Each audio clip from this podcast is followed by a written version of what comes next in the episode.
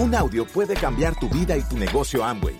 Escucha a los líderes que nos comparten historias de éxito, motivación, enseñanzas y mucho más. Bienvenidos a Audios INA.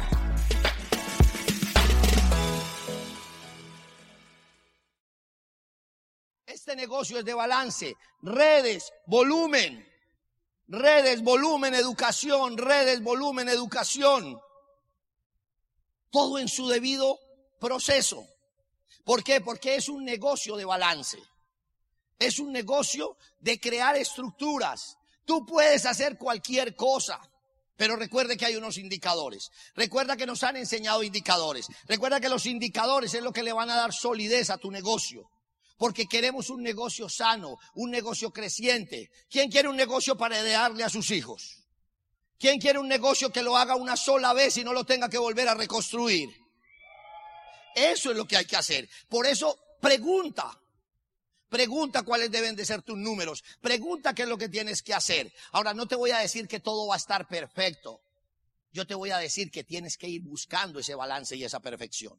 Así que entonces, recuerde, no es usar la gente, no es hacer cosas con la gente, es ayudarle a la gente.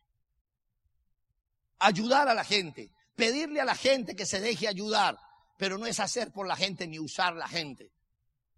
Porque a veces creemos que ese es el negocio. Así que, señores, tenemos un mercado gigante.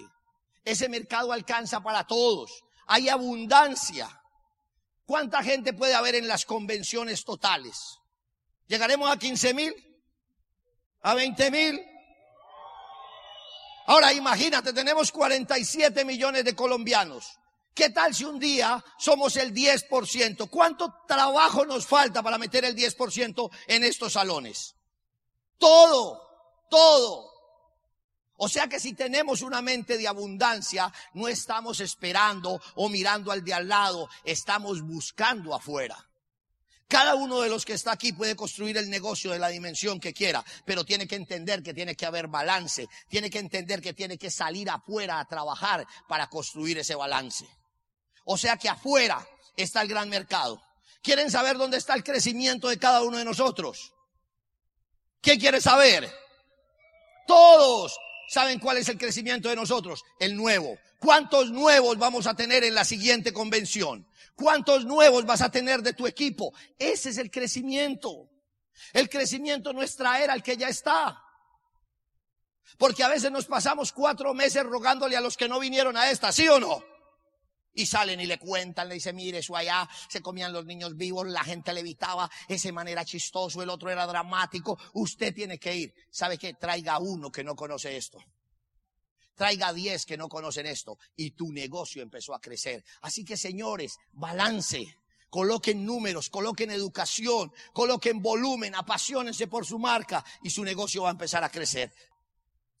¿Por qué hay que educarse? Porque hay que fortalecer yo creo que han hablado todos del fortalecimiento de la mente. El fortalecimiento de la mente. Ayer estábamos hablando con César y yo le contaba una historia que me encanta. A mí me encanta leer sobre, sobre todo lo que es los griegos. Y le contaba de la historia de Maratón. Maratón sucedió antes de la segunda toma de Grecia que fue por los griegos, por Jerjes. Pero Darío, Darío el padre de este trató de invadir Grecia y llegó a Maratón y no lo pudo hacer. Y se devolvió a Persia nuevamente. Pero él hizo una cosa, él se buscó un sistema educativo. Y mira lo que hace el sistema educativo si tú lo abrazas y fortaleces la mente. Darío, el padre de Jerjes, se contrató un esclavo. O no contrató un esclavo. Le dijo a la corte, tráigame un esclavo. Y delante de toda la corte le dijo al esclavo, todos los días me tienes que recordar que tenemos que invadir Grecia. Y si no me acuerdas eso, te vamos a cortar la cabeza. Y todos los días este esclavo llevaba el vino a su rey y le decía, mi respetado rey, no olvide que tenemos que invadir Grecia.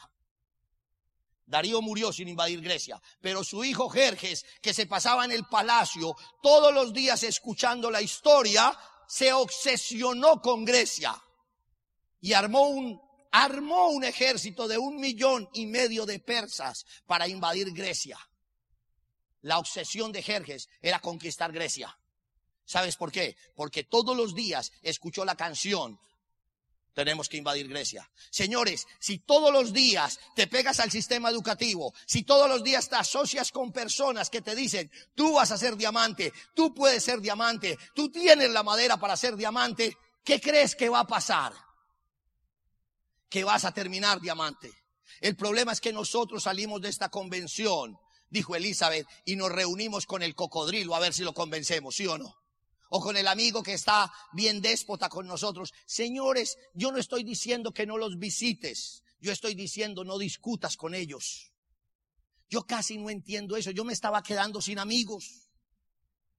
O sea, yo me estaba quedando sin amigos porque a todos llegaba y le decía, usted si es bruto, como que no entiende eso, usted no ha visto que dos más dos es cuatro. Y entonces el otro me decía, pues si usted bobo, culpa mía no es. ¿Saben que Hoy en día yo me reúno con los que dicen que estamos haciendo algo. Mire, por ejemplo, ahorita vamos a hacer una fiesta. Y entonces yo le dije a los muchachos, vamos a hacer una fiesta, usted va a poner tantas boletas, usted tantas boletas, nos vamos para allá, armamos la fiesta y al que hable de amo y lo saco. Y me dijo, Juaco, ¿por qué? dije, porque la gente tiene que ver un ambiente, la gente tiene que ver que nos divertimos, la gente tiene que ver que la pasamos chévere, la gente tiene que ver que nosotros nos tomamos unas latas y nos energizamos, la gente nos tiene que ver en una camaradería. ¿Sí me entienden? La sutileza, pero la primera que hay que fortalecer es la mente. La mente, decían ahorita, es la que te ayuda a encontrar salidas. Leer, educarse y asociarse te da ideas. ¿Cuántos de los que están aquí tienen buenas ideas después de haber escuchado este fin de semana a los oradores? ¿Cierto que sí? Las ideas no tienen que ser propias. Las ideas se vale robárselas. A mí me dijeron que este negocio no era de inteligentes. A mí me dijeron que este negocio era de copietas. A mí me dijeron que este negocio era de ver lo que hacía otro y hacerlo mejor. Como decía Rafael, la ley de lo obvio. ¿Sabes qué? El problema es que a ti y a mí nos educaron para ser más inteligentes que los demás. Yo te voy a decir una cosa. Tú y yo tenemos que educarnos para ver las cosas y transformarlas mejor. Por eso vienes a una convención. ¿Cuántos de ustedes han escuchado ideas que dicen, ¿y por qué eso no se me había ocurrido a mí? ¿A quién le pasa eso o solo a mí? Cierto que uno dice, óyame, pero obvio, ¿sí o no? Uno dice, pero ¿yo por qué no he pillado eso? ¿Quién ha leído un libro y ha sacado una buena idea? ¿Quién un libro le ha dado postura frente a la gente? Así que si tú fortaleces la mente mientras educas, mientras te educas, te asocias, yo te garantizo que vamos a escuchar aquí en esta tarima cosas espectaculares. Pero el problema radica en que a veces dejas de escuchar. A veces vuelves a la rutina. A veces vuelves con la gente que tú sabes que te va a hacer daño. Y a veces escuchamos cosas dramáticas aquí, decir cosas como, eh, aléjate de la familia. Yo no creo que haya que alejarse de la familia de los amigos. Yo creo que hay que aprender a controlar la lengua y a fortalecer la cabeza. Porque a veces la lengua es la que nos hace meter en problemas. Dime, ¿cómo le hablas tú a, alguien de una convención que no vino? Es como tratar de contarle la luna de miel a alguien que no estuvo contigo, ¿o no? O sea, usted se imagina, ya no, pues llegamos y usted viera. O sea, ¿quién contaría la luna de miel? Nadie. Eso pasa, pero si yo llego, escucho a mis amigos quejarse, no comento nada y solo ofrezco soluciones, ellos van a venir a la siguiente convención. Nosotros dos tenemos claro de que la gente tiene que venir a la convención. Lo escuchamos, escuchamos cómo se quejan, escuchamos cómo ponen objeciones y les decimos, nosotros tenemos una solución. Y ellos dicen cuál, y nosotros decimos, mira, si tú vas a un evento, ahí van a haber ideas que puede que te sirvan. Dicen, pero es eso de Amway. Y nosotros le decimos, no es lo de Amway, es una información. Tú ve y mírala, si te sirve. Pero ¿sabes por qué decimos eso? Porque nuestra mente dice que el fuerte no es el que pelea. Dice que fuerte es el que es capaz de defender sus ideas y no dejar que nadie le siembre la duda. Esta tarde yo quiero que tú entiendas que lo que viniste aquí es fortalecer tu cabeza. Y si tu cabeza está fuerte, la gente va a hacer lo que tú quieras que hagan. Así que señores, péguese al sistema educativo, péguese a su upline. Mire, vaya a la casa de su upline. La gente dice, no, es que yo no voy a la casa. Vaya a la casa de su upline. Elizabeth y nosotros nos metíamos en la casa de Mauricio y Albaluz. Eso era todos los días allá. Yo un día me di cuenta que me tocaba construir mi negocio porque a Mauricio le llegó un cheque y al Baluz bien bacano y me lo dejó ver. Y entonces llegó y nos dijo, miren muchachos lo que da este negocio. Y todos pusimos esa cara así, así. ¿Cómo es, cómo es cuando uno es chismoso? ¿Cierto que uno va así y dice, no. Y él dijo, sí. Y salgan a construir el de ustedes porque yo no les voy a dar de esto nada. Y Elizabeth y yo nos miramos y dijimos, ay, sí. Y entonces al otro día salimos a construir nuestro negocio. ¿Qué hizo Mauricio y Albaluz con ese cheque? Fortalecer mi cabeza. Lo que yo escuchaba en esa casa y lo que vi fue lo que a mí me dijo, eso es posible. Reúnase con su gente, hable con la gente que ha hecho este negocio, pregúntele qué visión tienen, por qué ellos están persiguiendo esto. Y dicen que un lazo de dos trinejas es más difícil de romper. Pero si tú estás solo, te vas a caer más fácil. Así que ese es el programa educativo y la asociación y los libros. Por eso los eventos. No creas que esto es un juego. Esto tiene un valor incalculable. ¿Qué otra cosa? Esta es la más difícil y aquí me quiero detener un poquito.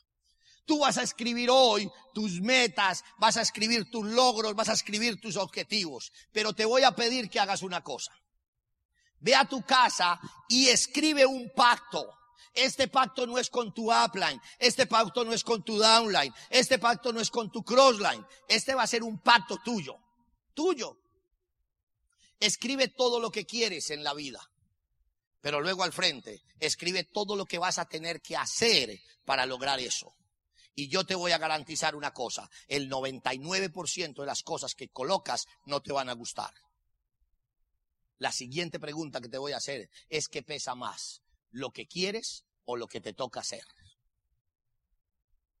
Ya les contamos algunos. Elizabeth y yo empezamos a hacer Hatkido hace un mes. Le dijimos al profesor, hay que llegar a las 5 de la mañana. ¿Alguien ha tratado de levantarse antes de las 5 a que le den patadas, puños, golpes y lo estrujen? ¿A quién le gustaría levantarse a que lo torturen? Y usted paga. O sea, uno es sádico, ¿sí o no? Ahora, esos benditos profesores, cuando realmente son comprometidos, son más cumplidos que novia fea. El tipo llega a las cuatro y cuarenta. Y a las cinco está con su uniforme, está en la posición, a nadie le grita, a nadie llama, él dice, vamos a empezar a respirar. ¿Esté usted o no esté usted? Usted sabe lo duro que ha sido empezar a hacer eso. Elizabeth, a veces yo a las cuatro y cuarenta, a las cuatro y media digo yo, ¿será que este tipo no se enfermó hoy? Yo digo, ¿será que hoy no amanecería maluco? Entonces revisamos el celular a ver si puso un mensaje. No, no, el tipo no ha dicho nada, lo revisó anoche a las nueve última hora, se acostó. Asomémonos a ver si está lloviendo. No, tampoco está lloviendo. Dice Elizabeth, yo le digo, Elizabeth, ¿no será que el tipo de pronto él a veces falla? Y el bendito tipo no falla. Pues ya usted por levantarme como a las cuatro y veinte, me levanto rápido, hago un poquito de cosa y me visto, me pongo mi uniforme. Tácate. Y a las y veinte el tipo suena el citófono. Don Joaquín y doña Elizabeth, acaba de llegar el maestro y yo esto ni se enferma tampoco. ¿Sabes por qué? Porque el pacto es que nosotros vamos a hacer lo que haya que hacer. Mira la segunda cosa. Yo le pregunté, bueno, mi profe, ¿y uno cuánto tiempo dura y, aprendiendo eso? Y él me miró y me dijo, Joaquín, si lo vas a hacer en serio toda una vida. Entonces Elizabeth me miró y me dijo, todos los días a las 5 de la mañana. Yo le dije, como que sí. ¿Sabes qué? Ella y yo decidimos que para poder ir a otro nivel necesitábamos tener voluntad y disciplina. Y entonces empezamos a hacer cosas. Hoy tú vas a llegar a tu casa y te vas a decir diamante o esmeralda o piedra pómez, lo que usted elija. Y al frente le va a tocar poner las tareas y las cosas diarias. Y nadie te va a revisar eso. El único que las va a revisar eres tú. ¿Saben por qué es tan difícil llegar al éxito, porque el éxito es autodisciplina. Porque te voy a dar la fórmula esta noche. Es autodisciplina. Y autodisciplina tiene que ver con la capacidad que tú tienes de vencerte a ti mismo. El problema de muchos de nosotros es que no somos autodisciplinados. Yo siempre voy por la calle y me encanta preguntar y hablar con gente y me dicen, yo era buen futbolista, yo la paraba con el dedo gordo, la paraba de espalda, la paraba de pecho y tal cosa. ¿Y por qué no llegaste a la selección? No, porque yo a veces era vaguito, yo me volaba por las noches, a mí me encantaban las muchachas, a mí me encantaba esto y aquello.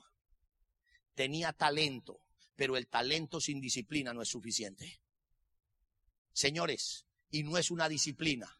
Porque ustedes dirán cosas como estas. Óigame, pero si estos tipos son tan disciplinados para ser diamantes, ¿por qué están gordos? Porque somos disciplinados para ser diamantes, pero no para comer. Porque la disciplina es un montón de disciplinas. Hay gente que se vuelve multidisciplinario, es capaz en la comida, es capaz en lo que lee, es capaz en lo que escucha, es capaz como se ve. Eso es lo que muchos de nosotros tenemos que desarrollar. Multidisciplinas. Ahorita estamos luchando con nuestros cuerpos. Con nuestros cuerpos. Estamos luchando con un arte. Otra disciplina. Yo hacía bicicleta todos los días y vuelvo a empezar estos días. ¿Sabes por qué? Porque en todas las áreas de tu vida necesitas disciplina. Así que señores, ese pacto que tú vas a hacer esta tarde es contigo. Es contigo. Elizabeth y yo hicimos un pacto para llegar a Diamante. Mira, cuando fuimos a llegar a Diamante, yo trabajaba más fuerte en la peluquería y Elizabeth que nunca. Y mira el pacto que hicimos. Todos los días vamos a dar el plan y el megaplan. Y yo llegaba más o menos cinco de la tarde y le decía, Elizabeth, arranque para esa casa, vaya haciendo demostración de productos, que yo a las siete de la noche llego a dar el plan y cerramos. Esos seis meses que duró la carrera, yo tenía un equipo de amigos que montábamos bicicleta. Y yo llegaba a veces a la una de la mañana y a las cinco de la mañana llegaban. Y yo nunca dejé de ir a montar la bicicleta. Y ellos me decían, Juaco, jale la punta. Y yo le decía, no, yo aquí atrásito voy bien, dele otro. ¿Sabes por qué? Porque yo en esa bicicleta iba dormido. Como a los cuatro meses uno de ellos se queda mirando y me dice, Juaco, tú estás bastante delgado y estás ojeroso. ¿Usted qué está haciendo? Y entonces un día le preguntó al portero y dijo, yo no sé cómo sale don Joaquín, pero ese man llega como a la una de la mañana y ustedes vienen y lo despiertan antes de las cinco. Y él me dijo, ¿tú qué estás haciendo? Yo le dije, estamos calificando a diamante. Y me dijo, ¿y por qué no me dije? Le dije, porque estamos calificando no chillando. Estamos calificando no chillando. Estamos calificando no con compasión. Teníamos un pacto. Un pacto. El pacto era de ella y mío y nosotros. Yo no le iba a decir a la gente para que me tuviera lástima. Así que señores, ese pacto que usted va a hacer esta tarde solo es contigo. Así que haz un pacto y lucha por él. ¿Va a ser fácil? No. Así somos. Pedimos y no hacemos. Muchachos, hoy no se trata de engañar a nadie. Se trata de no engañarnos a nosotros mismos. Eso es todo lo que hacemos los que hacemos este negocio en serio. Eso es lo que hacemos los que triunfamos. Tratamos de no engañarnos. A mí me encanta ver, por ejemplo, leer y ver historias de los grandes atletas. Mira, búscate las historias de esos corredores de 100 metros. Imagínate esto. Tú todos los días, parado en una pista, ocho horas corriéndote 100 metros. O sea, ¿qué son 100 metros? Todos los días bregando a bajar una milésima de segundo. Imagínate que tú terminas el día diciendo, me falta más velocidad, me falta más potencia, me falta más destreza, me falta respirar mejor. O sea, una vida controlando la respiración y una zancada.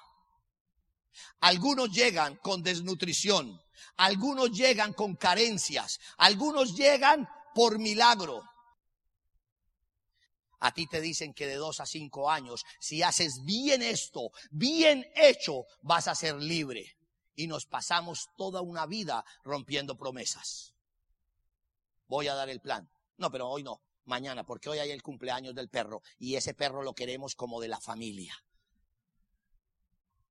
Y rompes tu promesa. Así que señores, hagan ese pacto. Yo espero que hagan ese pacto en privado y lo cumplan, porque es su pacto y nosotros lo vamos a celebrar en esa tarima. Y posiblemente nos lo comparta y nosotros vamos a saber que hay un campeón más que tiene las agallas para vencerse a sí mismo. Pero no es tu upline, no es tu downline, no es el mercado, no es nadie. Eres tú solito el que vas a tener que luchar con eso. Así que vas a tener que poner mucha fe, mucha pasión y mucha acción. Ninguno de nosotros conocíamos que era diamante. A mí me decían, Juaco, diamante, eso es una maravilla. Juaco, eso, eso. Pero ¿quién ha ido allá? Él me está hablando de su experiencia, no es la mía.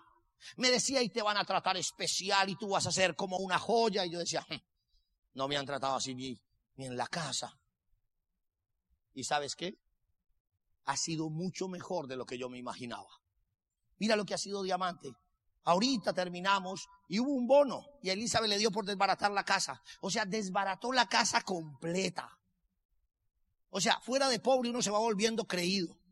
Sacó muebles, mandó a poner campana nueva, mandó a poner microondas, ya la estufa le olía feo, mandó a cuadrar los muebles. Eso tiene la casa desbaratada. Y uno dice, pero la casa estaba buenita estaba bonita, no era tan fea. La gente que iba decía, bonita su casa. Y yo digo, mira.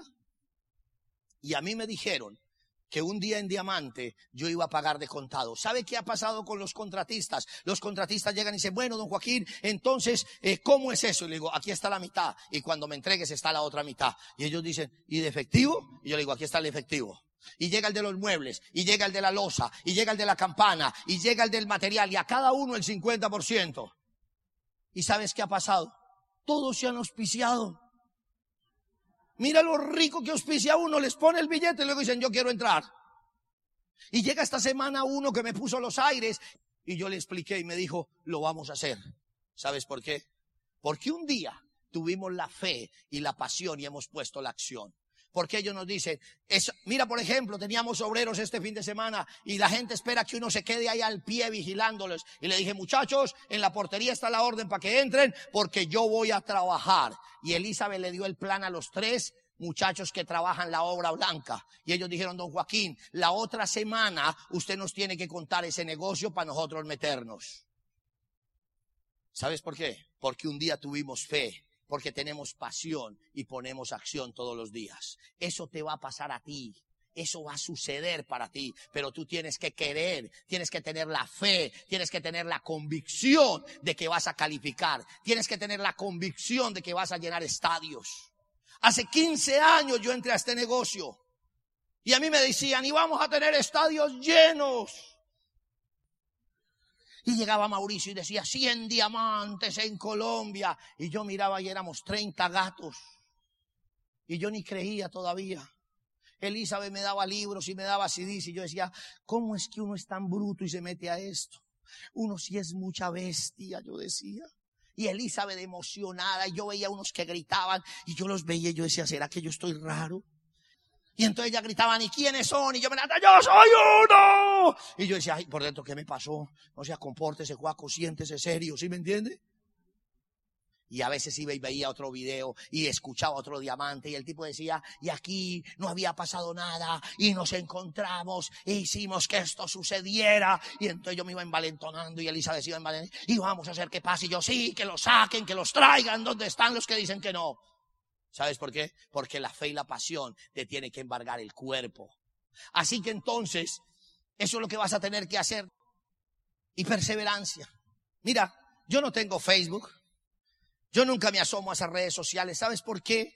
Porque hay gente que pone en esas redes sociales la vida que no vive. Foto para Facebook. Aquí felices. Y el que mata a la mujer al otro día o no. Coloca aquí disfrutando de la vida. Colocan clichés en esos Facebook. Persevera hasta que lo logres. Y no han hecho nada. El mundo se volvió lleno de palabras vacías, de gente que tiene la vida que no es, que hablan de las cosas que no son. ¿Sabes qué es lo que yo admiro de este negocio? Que esas palabras muchos las tienen encarnadas. Porque la perseverancia solo la vives cuando has tenido dificultad. Porque perseverancia es cuando colocas algo en tu muro y te frustras 50 mil veces antes de lograrlo. Esas no son palabras que se enseñan en un diccionario. Esas son palabras que se hacen carne y se hacen vida. Ustedes escucharon hoy a Lépore. Cuando él dice, a mí se me murieron las patas, él dice, las mías no fueron así metafóricamente, fueron literalmente. O sea, se murieron las patas, se murieron siete personas de enfermedades. Dijo, se murieron las patas, o sea, le mataron la pata físicamente, ta, ta. Cuando usted habla con él, él sabe lo que es la perseverancia, él sabe lo que es volver a levantar un grupo. Pero hay gente que dice, ay, yo levanté al 15%, mi amigo iba a ser el diamante, él se rajó y se va con él. Señores, por eso es que necesitamos gente en el mundo, que estas palabras sean vida. Tú sabes por qué yo tengo palabras en vida clavadas en mi alma, porque mi padre me enseñó perseverancia. 94 años y nunca se rindió. 94 años y nunca maldijo a su familia. ¿Sabe qué me dijo un día a la edad de 89 años? Estábamos con Elizabeth en la casa y él estaba sentadito. Y le digo yo, papá, ¿por qué estás un poco cabizbajo? Y me dice, estoy un poco triste, hijo. Y le digo, ¿por qué? Dice, porque nadie me da trabajo por viejo. Y yo le digo, papá, me dice, porque yo todavía puedo trabajar, yo todavía me puedo ganar la vida. ¿Por qué la gente no me deja trabajar? ¿Por qué ese hombre entendía que era perseverancia? No se la habían contado la había vivido día tras día. Así que a usted va a estar aquí. No es llegar a diamante, es hasta que llegues a diamante. No es que intentaste diamante, es hasta que te hagas diamante. No es que yo me metí a ver si todo estaba perfecto. No, es que tú lo logres. Señores, el mundo es de los valientes. Esto va a empezar a crecer. Esto va a ser una locura, porque la promesa que se dijo, yo sueño un día con tener estadios llenos. ¿Quién sueña con que tengamos estadios llenos de 40 o 50 mil personas? Eso es lo que buscamos, pero para eso necesitamos líderes perseverantes. Gracias por escucharnos. Te esperamos en el siguiente Audio INA.